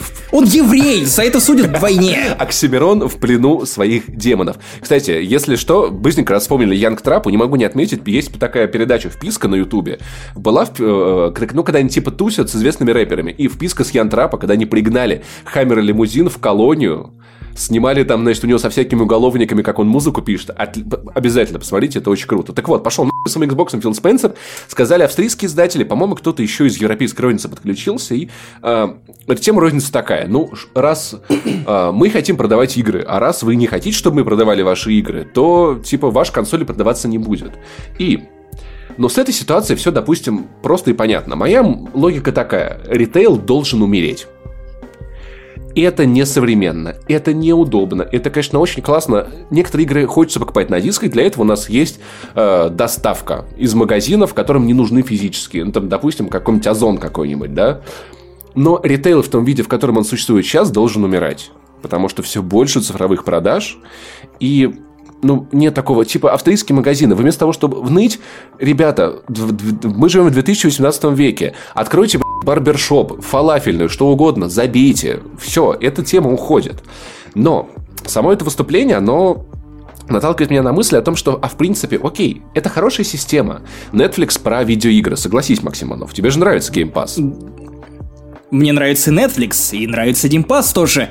И более того, мне нравился OnLive времен да, 2011 года, о котором хуй кто помнит, потому что я напомню, что 300 рублей вы могли в то время заплатить, или чуть больше вы получали сразу кучу видеоигр, достаточно новых в свое распоряжение, которые вы могли стримить на свои немощные компы, чем я пользовался, потому я... что в какой-то момент я был очень нищим, и мои родители были очень нищими, и мой комп сгорел, видюха сгорела, и я проходил видеоигры на нетбуке за 9 тысяч рублей, благодаря онлайву. 15 раз по вечерам из Обнинска надрачивая кнопку «Попробовать еще раз», чтобы меня подключило к онлайву, и я все-таки смог поиграть в свою несчастную Deus Ex Human Revolution. Вот, и и тогда это было круто. Я играл э, в Red Faction Guerrilla, я играл в Метро, я проходил э, Saints Row, насколько я помню. И уже тогда эта механика того, что ты платишь какую-то фиксированную стоимость за видеоигры, а потом наслаждаешься ими ровно столько, сколько тебе нужно. Опять же, благодаря этой подписке за 350 рублей я тогда попробовал игру, о, которой я в принципе ничего не знал, которую я, скорее всего, никогда бы не купил и не скачал с торрента, потому что тогда я, опять же, напомню, был немощным школьником, я тогда пи*** игры. Игра пила по мотивам фильмов «Пила», что, разумеется.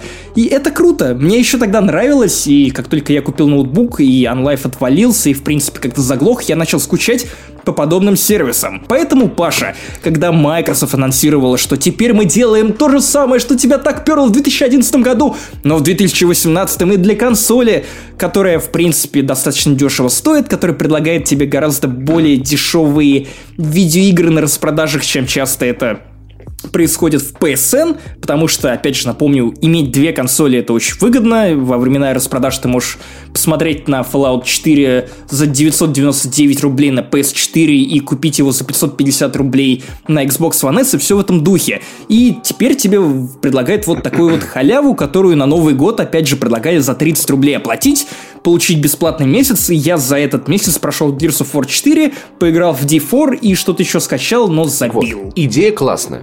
Я согласен. А, кстати, в OneLive, я помню, были обалденные концепты видео с приложением для iPad и их геймпадом для iPad. И... А они работали? Да. Более того, Блин, они ну работали. Вот... Просто приложение не было в русском Если... App Store. Его приходилось скачать с сайта 4PDA на я jailbreakнутые iPad, насколько Если я помню. бы сейчас это все... Блин, вот на самом деле в этом будущем Nintendo Switch не будет нужен в победившем будущем стриминга, но об этом чуть позже. Короче, а не факт, потому что она может просто стримить на себе картинку, и не тебе может. не нужна будет вычислительная Nintendo мощь. Ничего не может. Так вот, э, возвращаемся к.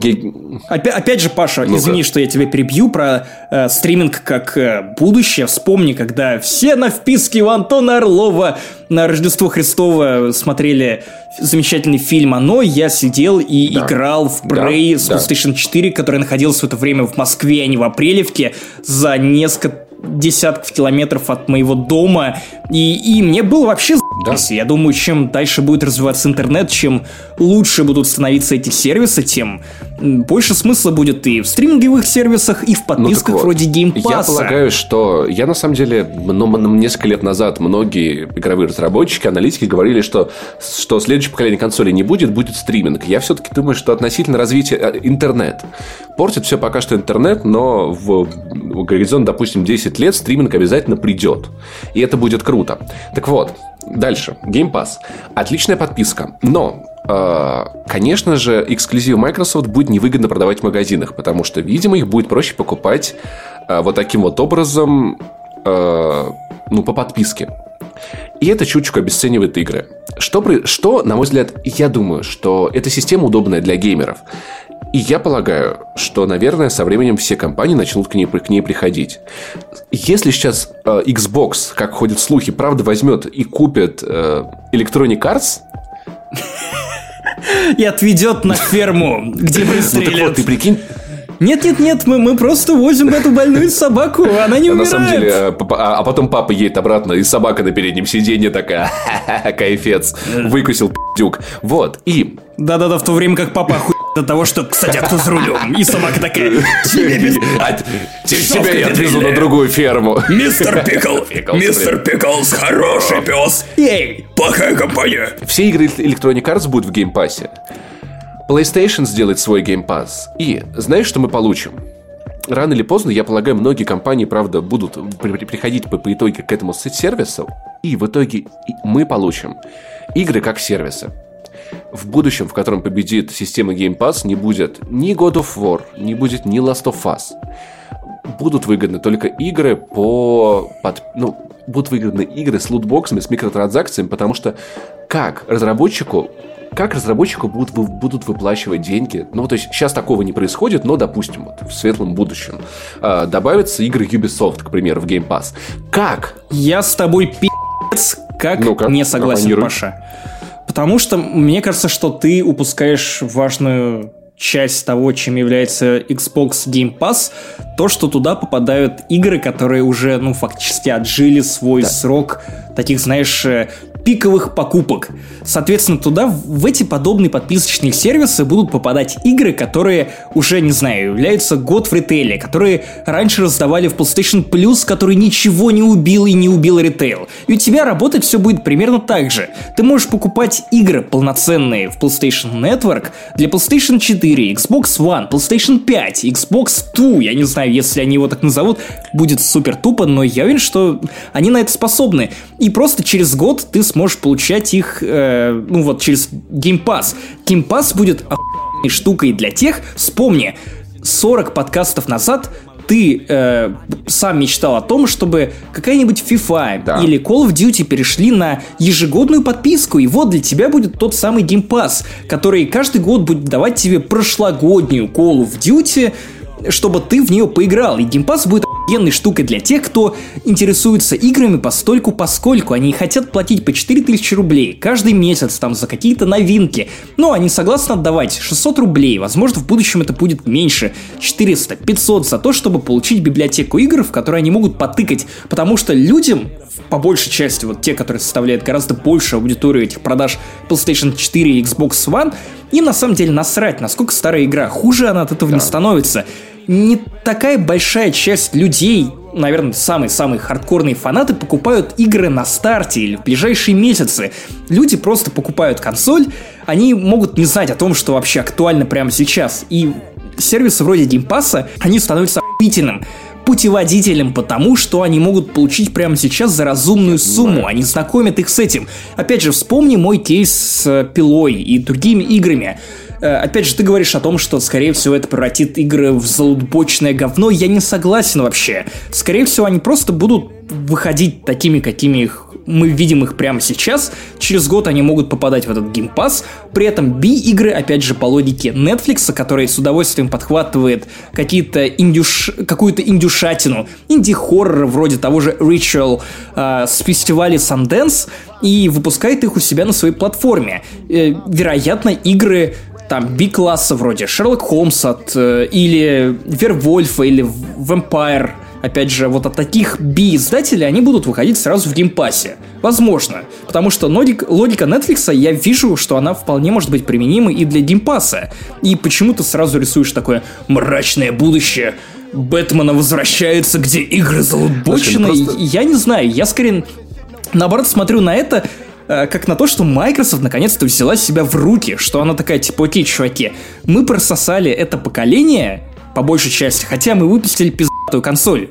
Это Xbox One S и... Ну, Xbox One X я планирую купить, но я могу говорить про Xbox One S. Это, правда, пиздатая консоль, которая несравнима с тем, чем Xbox One да, был на старте. И его на старте я тоже трогал. И, и, и теперь Microsoft строит дорогу в светлое будущее. Более того, она строит это будущее одним из первых людей, потому что EA это все-таки не платформа-держатель, это third-party publisher, который может только, ну, задавать тренд, вливаться в этот тренд, а Microsoft тебе представляет платформу. Она сразу начинает обслуживать для людей, которые, возможно, прилетели на как раз Xbox One в начале на вот эту мантру о том, что Xbox One становится мультимедийным центром вашей гостиной. Вспомни, изначально Microsoft продвигал все это как, э, не знаю, место силы вашей гостиной то место, где вы смотрите телек, Netflix и прочие остальные штуки. И вот, пожалуйста, вы можете не тратить кучу денег на свежие игры для ваших детей, том числе, но у вас есть мощная приставка, которая будет поставлять вам не самые свежие, но пиздатые да, игры. Но, но смотри, в чем разница. Если ты рисуешь такое будущее, где туда будут попадать только и старые игры, условно год или полтора, да, наверное, это не будет угрожать будущему видеоигр. Боже, как, как, как, как я прям это...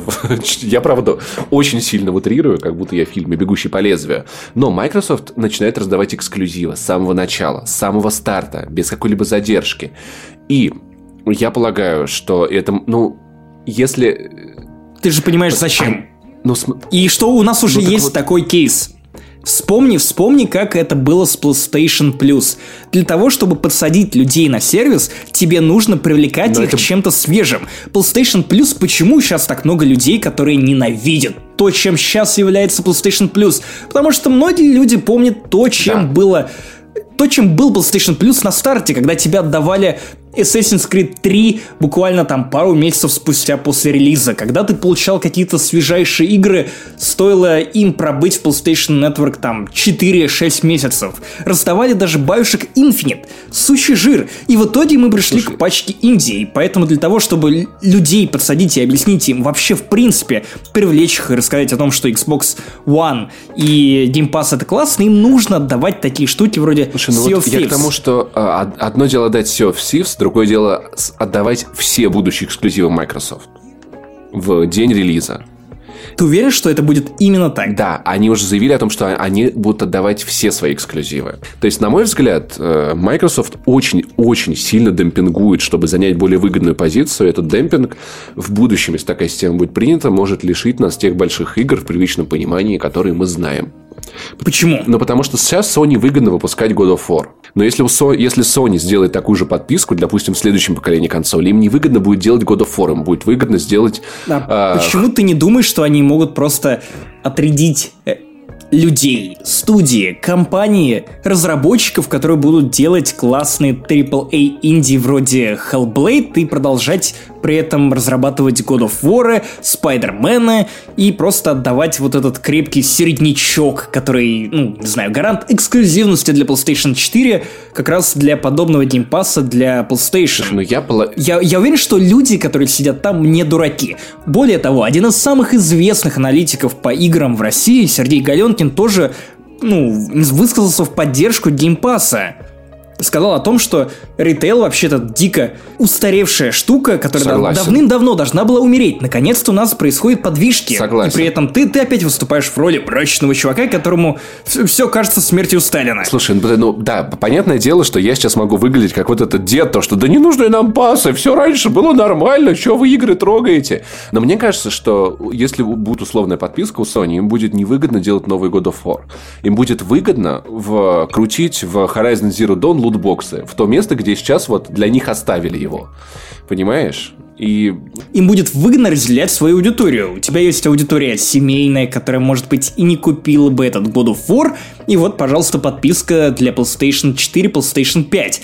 Вот, пожалуйста, у тебя аудитория активных хардкорных геймеров, которые скупают практически все эксклюзивы PlayStation 4, и вот для них God of War. Слушай, ну и... Ну, люди и компании люди и компании, особенно люди, которые делают сервисы, не дураки. Да, но они не дураки. Но все-таки не надо забывать, что эти люди в первую очередь все-таки думают о прибыли. И разве не этим руководствовалась Electronic Arts, когда добавляла лутбоксы в Battlefront? Она не думала о том, как отреагируют игроки. Она думала, что игроки схавают. И в будущем... И Electronic Arts очень быстро дали понять, что это не сработает. Ты сам называл цифру в 7 миллионов да. продаж вместо 8. Это все еще много, потому что это все еще Звездные войны, Прокатит ли у них это в будущем? Вряд ли, потому что мы слышали, опять же, недавно о том, что если BioWare не вытянет Anthem, который, по слухам, переносится на 2019 год, то BioWare уже, кстати, не по Всему слухам, уже, уже, кстати, подтвердили на март 19 ее. Так вот, и, ну вот в моем понимании, ну, то есть PlayStation будет думать о прибыли. Если в условном следующем поколении в Xbox все игры будут в их подписке, не знаю, как они это сделают, то PlayStation тоже придется это сделать. И тогда уже, ну, ну не нужно просто будет большой, дорогой God of War.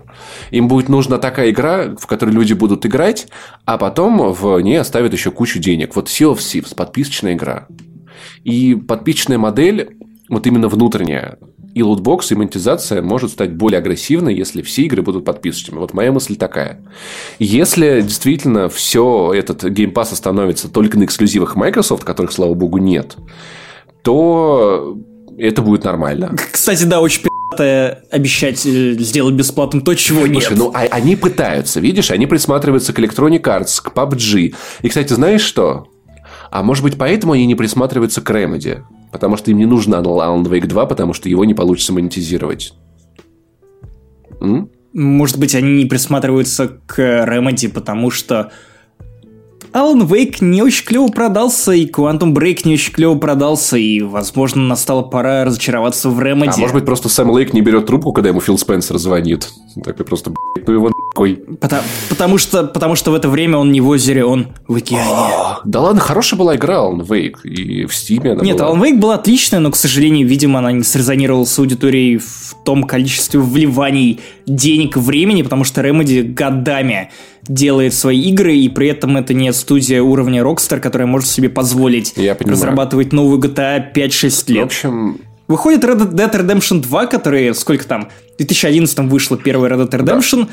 прошло 7 лет, и все да, ждут, окей, и будут ждать может, GTA да. 6. Слушай, ну я думаю, что однажды Remedy так, так или иначе сделал Alan Wake 2. Но она должна заработать очень много. А, а сначала она сделает проект Армату, короче, заработает на этом.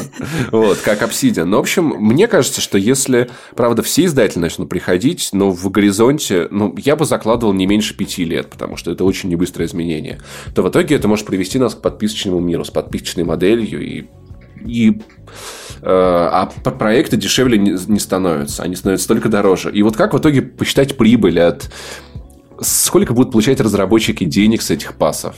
как много, потому что, насколько я понимаю, сейчас от подписчикных сервисов музыканты получают относительно небольшие деньги. То есть, вполне себе там миллионные записи могут приносить 2-3 тысячи долларов. Это вот те данные, которые публиковали разные артисты. Поэтому не, вот ну, опять же, не забывай про то, что подписочная модель не исключает э, элемент покупки. Да, но, но смотри, у тебя как бы, ну, типа, вы делаете игру в победившем мире, в мире победившего Game Pass а, где все игры есть в Game Pass е, условно, да? И понятное дело, разработчику... Очень много условностей. Ну, Для этого у тебя Game Pass должен победить и вытеснить все другие ну, так... формы поглощения и потребления, покупки, приобретения у этих контента. будет Game Pass на консоли, у э, значит, PlayStation будет э, PlayStation Pass, у, а Nintendo все еще будет возиться в коробках с обоссанных кошками, но тем не менее. Охуительная идея, кстати, Паша. Я видел, как ты бомбил на Nintendo за это дерьмо в Твиттере, я готов. Так, стопе, стопе, стопе, стопе. Более подожди, того, подожди. Во-первых, во-первых, оскорбляя Nintendo, ты оскорбляешь меня в 12 лет. Потому что в 12 лет я изобрел великую вещь. Я назвал ее картонной сегой. У меня в 12 лет не было компьютера, не было приставок, потому что, опять же, я рос в довольно нищих семье, которая была обделена вот этими благами человечества. В 12 лет я придумал две охуительных вещи. Картонная сега и картонный мобильный телефон. Я вырезал из журнала «Взрослые игрушки», которые тогда были в связном, какую-то Моторолу E390 два или три, по-моему, у которой типа был супер громкий динамик и все в этом духе. Я придумал механику, при которой я менял картинки э, снизу, знаешь, я, я вот так просто подменял их, потому что у меня была не ниточка, а такая палочка, за которой я мог тянуть и разные экраны менять и все в этом духе. Более того, я придумал картонную сегу, на которую я даже нарисовал разные игры. О, у меня был Counter-Strike, у меня была какая-то прыгалка, у меня была какая-то э, игра-загадка, для которой я сам придумал сюжеты, для, для которой я звал друзей, чтобы они приходили и играли в это, я смотрел на то, как они с этим взаимодействуют. Hidden Agenda. На, на самом деле там, ну, типа да, то есть устройство картонной сеги было предельно простым. Я взял коробку из-под торта какого-то Наполеон, по-моему, вырезал днище, сзади прорезал в, не... в разных местах э, просто прорези горизонтальные. Я рисовал разные уровни, наклеивал их внутрь этой коробки. Задники каждый раз были разные. Э, каждый раз вырезал и рисовал разные элементы, то есть вот в эти прорези горизонтальные у меня могли входить и террористы, которых тебе нужно было расстреливать, и всякие штуки, которые тебе нужно было расследовать, чтобы понять, э, врет этот человек, не врет, и, или все в этом духе. Л.А. Нуар! Я 12 лет придумал Л.А. Нуар! Паша, поэтому нихуй гнать на Nintendo Labo. Я три раза пошутил в Твиттере, но на ЕБ мы это обсуждали, и я хочу сказать, это отличная идея. Они молодцы. Для детей это замечательно. Правда, конечно, эти коробки кота басыт. У меня только одна претензия. Вот при... это, это хорошая идея. Я хочу в это поиграть, это увлекательно. Но я не могу без претензий к Nintendo, поэтому 70 баксов вы там охуели. Ну, типа, это люди, которые One two, One two Switch продают за деньги, и, и это за 70 баксов. И вот это вот мои претензии к Nintendo, что Блин, это очень про- дорого. Прошел год, я все еще смеюсь над названием One, One two, two Switch. А, не, а Nintendo Labo, ты не смеешься? Labo. Да. А, и поэтому у меня только одна претензия. Но вернемся в наш мир победившего геймпаса где разработчики... Лучше бы мы вернулись в наш мир победившие картонные сеги, где я просто собираю роялтис с людей, которые вот, играют а, в это. А потом играешь в это со своей картонной девушкой, у которой ты там тоже прокрутил дырочки, где-то картинки меняются. О, прикольно. В этот раз даже не я напомнил о том, что у меня есть девушка. Вообще-то. Нет, это, это Нас... не картонная. Я говорил про ту из прошлого. Знаешь, вот твоя первая любовь вот этого. Зина из холодильника. Были, у нее тоже были горизонтальные щели. Боже, я завалил горизонт! Ладно, вообще понятно, Иванов накатил достаточно пива, чтобы уже не обсуждать грустное будущее игр. ты, не, ты просто не привел ни одного адекватного аргумента на тему того, почему это будущее с геймпасом реально будет мрачным. Потому Даже что- накативший пиво я Потому что во всех играх будут лут, потому не что во всех убежден, играх появятся Паша. лутбоксы и микротранзакции. Я не убежден. Не Потому что не делать убежден. игры без них будет невыгодно. Ну зачем делать игры без них? Когда вы будете получать копье от э, PlayStation и Xbox, в колено. вы, заха- вы захотите получать денежки от геймеров себе, забирать их больше. У тебя тысяча и один вариант, как ты можешь получить деньги с геймеров, о которых я тебе говорил. В том числе и модели о том, что туда будут попадать старые игры и свежие эксклюзивы Ну так смотри, Microsoft, да. которых нет. Если это останется так, это будет правда неплохо. Ты прав. То, то есть, если там не будет э, иг- игр всех, то да. Но если это превратится натурально в Netflix и разнообразное, и игр по full прайсу просто не останется, то вот это уже будет очень печально, потому что разработчики будут хотеть зарабатывать внутри игры деньги. Опять же, ты говоришь о том, что вот, если это превратится в Netflix, но что мы видим? Netflix не является каким-то монополистом, потому что тут же у тебя есть Amazon, тут же у тебя есть Hulu, тут же у тебя есть Ну да. Disney, у тебя нет, у тебя нет единого общего каталога, из которого ты можешь черпать фильмы, сериалы и прочее, потому что у тебя все это распределено по разным производителям, которым выгодно вкладывать в оригинальный контент. Netflix Ну у тебя делает что? Очень странные дела. Сериалы Marvel про супергероев Marvel. Что у тебя делает Amazon? Человек в высоком замке. Гранд Тур. Что у тебя делает Disney, пока что непонятно. Hulu тоже делает сериалы про Marvel. Gifted, по-моему, это тоже они. У тебя смотри, получается Xbox. соревнование. При этом, что делает Netflix, гораздо ну, более важно. Оно Netflix тебя просто убирает из вот этих кинотеатров, которые заебали. Netflix возрождает фильмы B, вот эти, ну, B-класса, условно говоря, которые имеют право на существование. Тебе больше не нужно быть кем-то суперизвестным, чтобы выпустить B-фильм, который, ну, не получил бы не знаю, какого-то внимания в кинотеатрах просто потому, что в кинотеатры идут на Мстителей. Я уверен, что в будущем так и будут ходить на всякие блокбастеры, потому что блокбастеры клево смотреть в кино. Даже если рядом жуют попкорн и пьют пиво. А дома ты хочешь посмотреть что-то иное, и логично предположить, что для би-фильмов, для драм, для чего-то более вдумчивого, чем чуваки в трико, которые пи*** друг друга раз за разом, ты захочешь увидеть Netflix, и не факт, что Game Pass не сделает тебе гораздо больше добра. Ну, если это будет Game Pass у Xbox, э, др- другой пас у PlayStation, третий пас у Nintendo, и мультиплатформа, будет. бу- и мультиплатформа будет, будет везде. И это конкуренция. Ты уже наблюдаешь это в кино. Почему это будет иначе работать в играх, как будто там не точно такие же игроки на рынке, я не понимаю. Потому что это отразится на самих студиях. То есть, понимаешь, у музыкантов, вот, окей, подписчные сервисы есть музыки, у музыкантов есть концерты. У разработчиков э, God of War нет концерта, где они смогли бы заработать много денег. Их концертами станут покупки внутри игры. Их покупками, ну, их лучшим вложением Паша, пла- платформы-держатели будут а игры-сервисы. У фильмов Netflix нет даже внутриигровых покупок. Ты просто идешь и смотришь этот ё... фильм. Я, ну, окей, э, разные рынки, разные э, косты все-таки. Поэтому Бэтмен против Супермена, Чудо-женщины и как там этого, господи, Евгения Поджигайла, он не выйдет в Netflix. Он будет идти в кинотеатре и попытается собрать миллиард. У него есть этот кинотеатр. У God of War нет кинотеатра. Вот нет кинотеатра. И разработчики будут получать вот эти вот как небольшие деньги от людей, которые заплати- заплатили 500 рублей в месяц, судя по тому, сколько времени в их Год игре провели игроки. после того, как, уже они- все, кто хотел Не, ну, купить God of War, уже так- купили так я тебе, его. Так я тебе говорю про то, если это будет работать сразу, а не год спустя.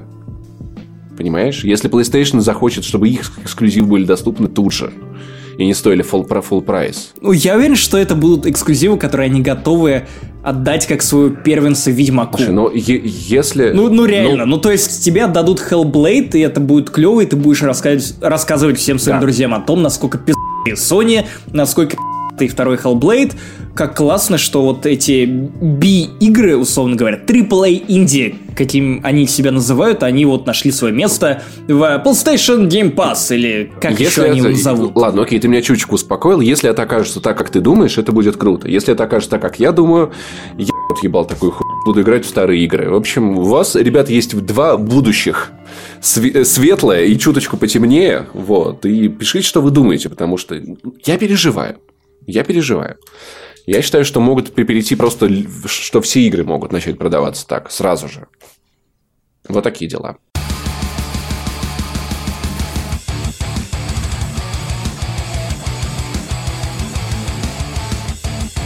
Ну а с вами был 60-й выпуск подкаста «Не занесли», и его ввели для вас я, главный редактор kanobu.ru Максим Иванов. И я, Пашка Пиаваров, с ДТФ видеоредактор. Ох, боже мой, наконец-то мы это сделали. Давай не, не, не будем говорить...